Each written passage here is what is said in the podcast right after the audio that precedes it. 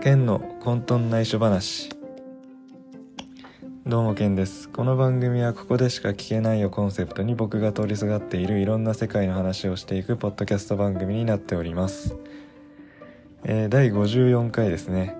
今回が年内最後の更新になります。はい。なので今回のメインテーマは2022年の振り返りです。えー、まあ今年1年も早かったっすね。うん。まあなんか毎年言ってるような気がするんですけどうん。今年もなんかあっという間でした。うん。なんか気づいたらもう年末になってたみたいな、えー、なんかそんな感じでしたね。うん。でまず振り返りね、えー、今年の目標から振り返っていこうと思うんですけど、えー、僕の今年の目標は行動でした、えー、行動の行は、え、攻撃の行でで動はまあ普通に動くっていう字ですね、えー、まあこの意味としてはまあここ2年ぐらいですか、えー、コロナ禍でまあなかなかねそのいわゆる現地参戦っていうものができてなくて、えー、まあライブだったりまあ、野球見に行ったりだとかなんかそういうのができてなくてでまあ今年に入って、まあコロナ禍のね、まあ、相変わらずのコロナ禍ですけどまあ少しずついろんな規制が緩和されてきてもうそろそろいいんじゃないかみたいなね、えー、そういう雰囲気も、えー、出てきた年だったのでまあこういう目標にしたんですけど、まあ、結果から言うとですねあの 仕事の方ではこれはできたと思います。この行動っていう目標は達成できたかなと思うんですけど、えー 僕がねこの目標を掲げたのはまあ主にこう趣味の面での話だったんですね、えー、その趣味の面ではですねあんまり目標は達成できなかったかなと思いますね。うん。まあ仕事の面で言うとまあ転職があったりえー、まあ結構ねその上司の方にその仕事の面で結構交渉なんかも、えー、したりしていろいろこう融通を聞かしていただいたというところでまあいろいろ積極的に動いていけたかなと思うんですけど趣味の方ですね問題は。全くねそういう現地参戦まああの9月に、えー、フート探偵のイベントが横浜の方であって、まあ、そちらにはね足を運んだんですけど本当えー、それぐらいでしたね。うん。まああのコロナ禍前は結構ねそういうイベント参戦してたのでなんかそういうのをねイメージしながら目標を掲げたんですけどあのこのね2年ぐらいのコロナ禍であの家で過ごすうん楽しさというかまあゲームなんですけどね。まあ、ゲーム 結構ゲームやってればまあ楽しいからあんま外出なくてもいいかなみたいな感じのまあそうしなきゃいけないね時期もあったじゃないですか。2020年なんて特にあのね緊急事態宣言が出たりいろいろあってそのまああんま外出ないでくださいみたいな感じで。家でなんか楽しいこと見つけてくださいみたいなそんなね、えー、時期もあったんでなんかもう僕がそこに慣れてしまったというか どっぷり使ってしまったというかなんかそれに気づかされた年でしたね今年は。うん、だかこう休みの日とかあのどっか出かけようっていう発想が今年あんまなかったかなと。うん。なんかねまあいろいろ、まあ、野球観戦とか、えー、まあ考えたりはしたんですけど、まあ、これ前にも話したことがあったかは忘れましたけどあのテレビで見るのが結構僕好きなんですね。その実況解説を聞きながらスポーツを見るっていうのが好きなのでだから別にまあ中継で見ればいいかみたいな感じで。えー、結局そのそのね考えに落ち着いちゃうんですよね。うん。まあ、野球にしてもプロレスにしてもそうなんですけど。まあだからちょっとね、まあ、今年の目標、ね、行動でしたけどあのそもそも僕 のね考えの延長線上にある、えー、目標ではなかったのかもしれないですね。はい。なのでもうもう少し来年はちゃんと今の自分のその考え方というかそういうのを、えー、見つめ直した上で目標を立てたいなと思いますね。ちょっとまあコロナ禍がね明けてきてるということであの取り戻せばいいって思っちゃった節もあったかもしれないしね。そのコロナ禍前のアクティブさを取り戻せばいいだろうみたいな感じで思ってたんですけどこの2年ぐらいでだいぶ僕の考え方が変わってたよっていうことに気づかされた1年でした。はい。まあこれが目標に関しての振り返りですね。では、えー、月ごとに、えー、何があったかみたいな。まあ重要なえー、個人的ニュースを、まあ、ピックアップしながら振り返っていこうと思うんですけれども、えー、まず1月。1月は、え、新日本プロレス1.41.5東京ドーム大会がありました、えー、まあすごいいい試合が多くて楽しかったですね。であの1.5ですかね。の方で岡田さんがマイクであの声援のある中で試合がしたい、えー、無観客には戻りたくないっていう、えー、マイクアピールがあったんですけど、えー、なんと来年の東京ドーム大会では、えー、声援 OK になりました。はい、よかったですね。まあ、あの、今年もですね、まあ、いろんな会場で、こう声援ありは声援ありでね、えー、試合をしてたところあったんですけどあのまあ来年からはもうほぼほぼ、えー、コロナ禍前の環境に近い、えー、状態で、試合が行われていくんじゃないかなっていう、まあ、そういう発表もね社長の方からあって。うん。まあ良かったっすね。やっぱプロレスは特にお客様の声援をね、えー、声援がこう大事というか、えー、そういうスポーツなので良かったんじゃないですかね。はい。あのー、まあでもねその年末というか今もそのコロナがまたなんか第何波だか知らないですけどまたこう売り返してきてるというか、まあ、僕の職場でもですねあの結構バタバタと倒れてきてるようなので、えー、まあ状況次第ではまた変わっちゃうのかなと思うとまだそんなに手放しでは喜べない感じですけど、うん、まあでもね、えー、前には進んでると思うので、まあ、いいんじゃないですかねはい。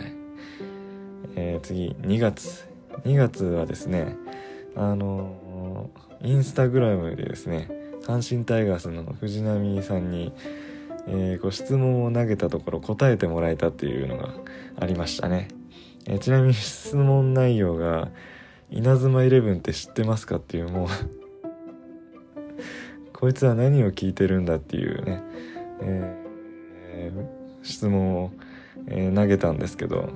藤波さん優しいですね。拾ってくれましたよこれ。まあなんかストーリーは知らないけど存在は知ってたみたいでまあだから拾ってくれたんだと思うんですけどね全く知らなかったらスルーされてると思うんで全然野球にも関係ないんでね。はい。なのでまあ藤波さんがねこの稲妻イレブンをまあ名前だけでも把握してたっていうのはそこをね知れただけ良かったですね。はい、でまあねそんな藤波さんも、えー、ポスティングをね使って来年はメジャーですからね寂しいっすね。うんなんだかんだで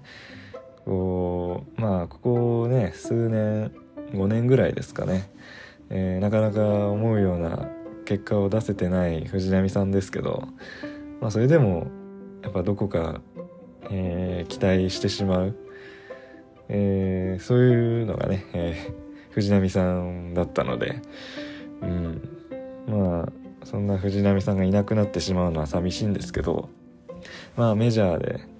まあ確かにその日本でこう何て言うんですかねくすぶってたのは事実だと思うので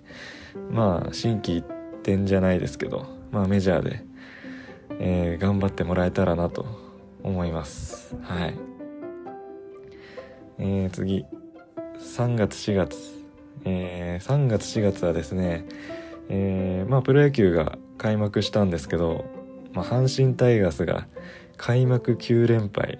だなんか勝率がえー、ワーストリーグワースト記録を更新するなどもうなんか阪神に関しては悪いニュースばかりが、えー、あった3月4月でした。うん。まあ、開幕戦ね、えー、7点差逆転負けに始まり、えー、まあサヨナラ負けがあったり、え、いろいろね、えー、いろんな負け方しましたねこの時期は、うん、4月の末あたりから、えーえー、まあ、本来の阪神タイガースの、えー、試合というか、あのー、選手たちもちゃんと本来の力が発揮できて、え試合も勝てるようになっていった感じなんですけど本当そこまでは、え絶望的でしたね。こんなにねチームとして噛み合わないことがあるのかっていうぐらい、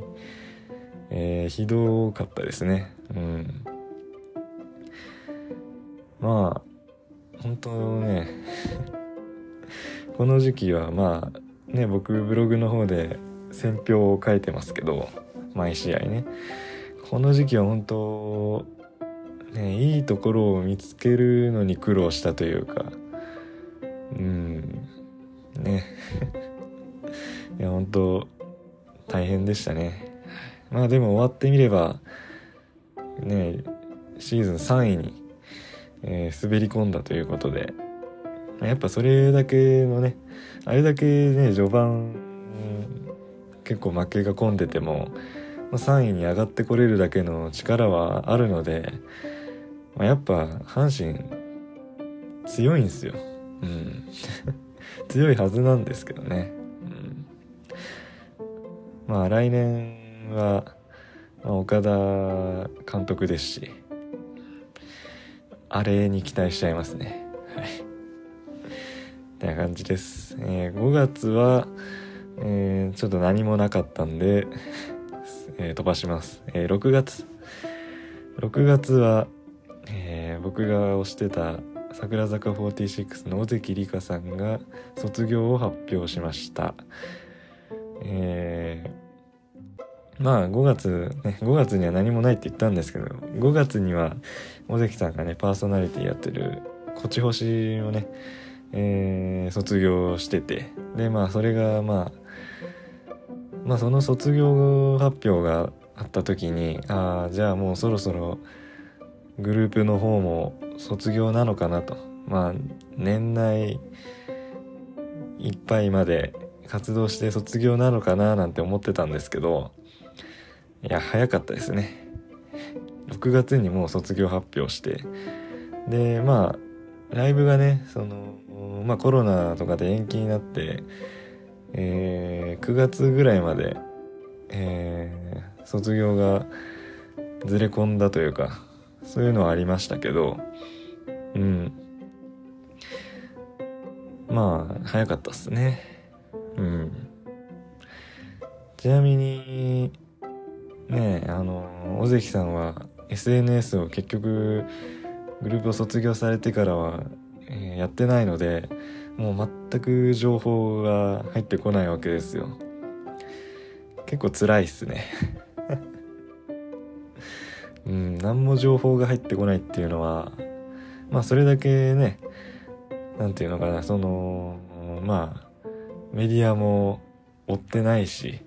ね、追いかけることなく通にもう一般の方として生活できてるっていうことの裏返しな感じもするんですけどいや寂しいっすね。うん。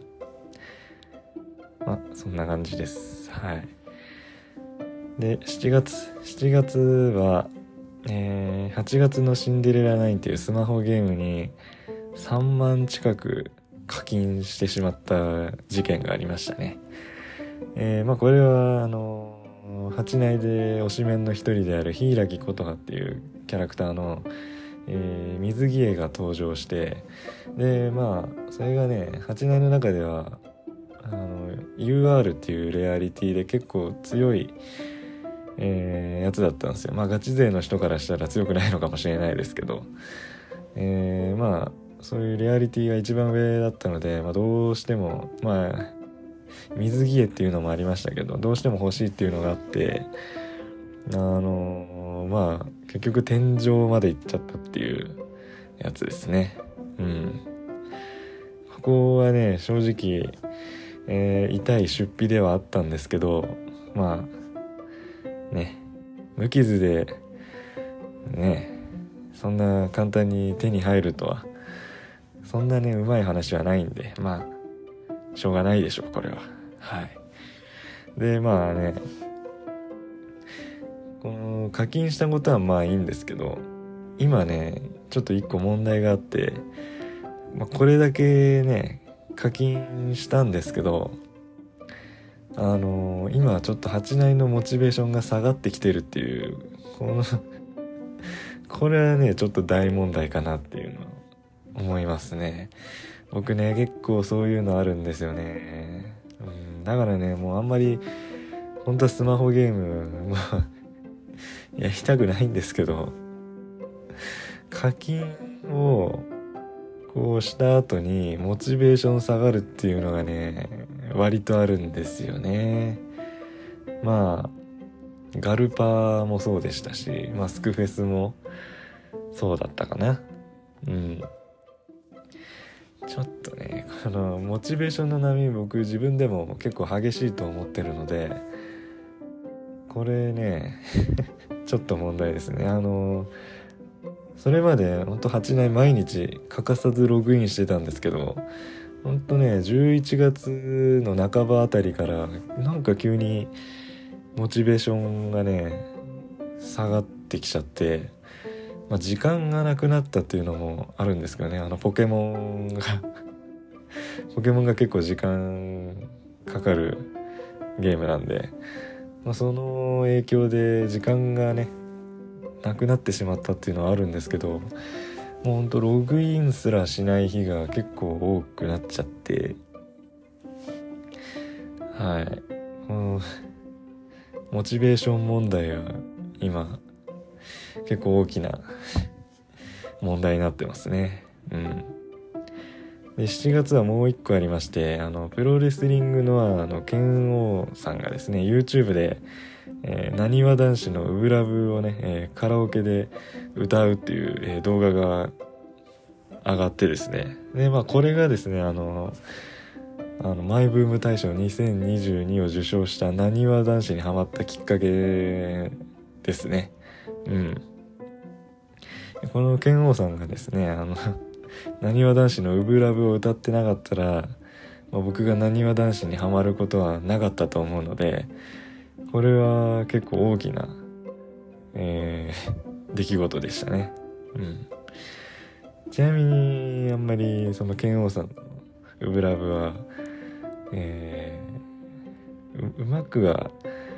なかったかな ちょっとケンさんね普段は結構声大きいんですけどなぜかこの「ウブラブ」歌ってる時は声があまり出てなかったですね。まあなんかキーの問題なのか。はい。まあなんか声の問題かな。声量の問題だったかもしれないですね。うまい下手ではなく、うん。えー、で8月8月は特に、えー、何もなかったかなと。ということで飛ばして9月9月はブログ開設6周年がありました。えー、もう6年もやってるんですね。長いっすね。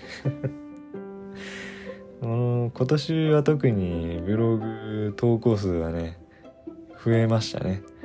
阪神の選評を1試合ごとに書いたので、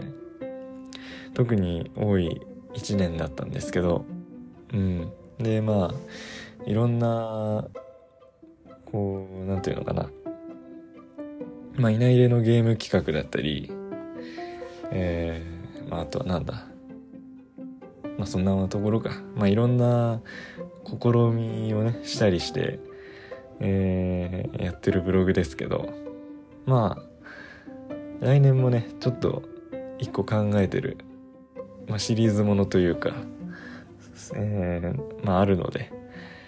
まあ、楽しみにというか、まあちょっと待っててください。で、まあ、そのね、シリーズが投稿された時に、ああ、ケンが言ってたのはこれのことだったのかっていう。まあ、ちょっとね、頭の、本当に片隅に入れといてもらえればなと思います。うん。で、えー、まあ、9月は他にはですね、まあ、冒頭でも話したように、フード探偵のイベント参戦がありました。うん、いろいろね、グッズを変えたりして、ね、まあなんか、アトラクション？アトラクションっていうのがな？んかコーナーにも参加できて、えー、楽しかったですね。はい。で、えー、あとは、なにわ男子のファーストアルバムを購入したのも9月でしたね。えー、まあ僕ね、その CD をスマホに取り込む作業が本当面倒であのここ4年ぐらいもうバンドリにハマってた時は CD 買ってましたけどもうバンドリ熱も冷めたあたりから CD も買わなくなってたんですけどと久々に CD 買いましたね。でスマホに取り込む作業がやっぱりめんどくさいなと感じましたね。うん。なんかここら辺はもうちょい便利にならないかなと思うんですけど。うん。まだダメですかね。今の時代でもまだスマホに取り込む作業はこの面倒くささが残るんですかね。うん。なんかまあジャニーズにねハマってしまった以上はもうこれはしょうがないというかまあサブスクないっすからねジャニーズ。うん。基本的には。なのでまあしょうがないっすけど。どうにかなんないかなと今でも思ってます。はい。で10月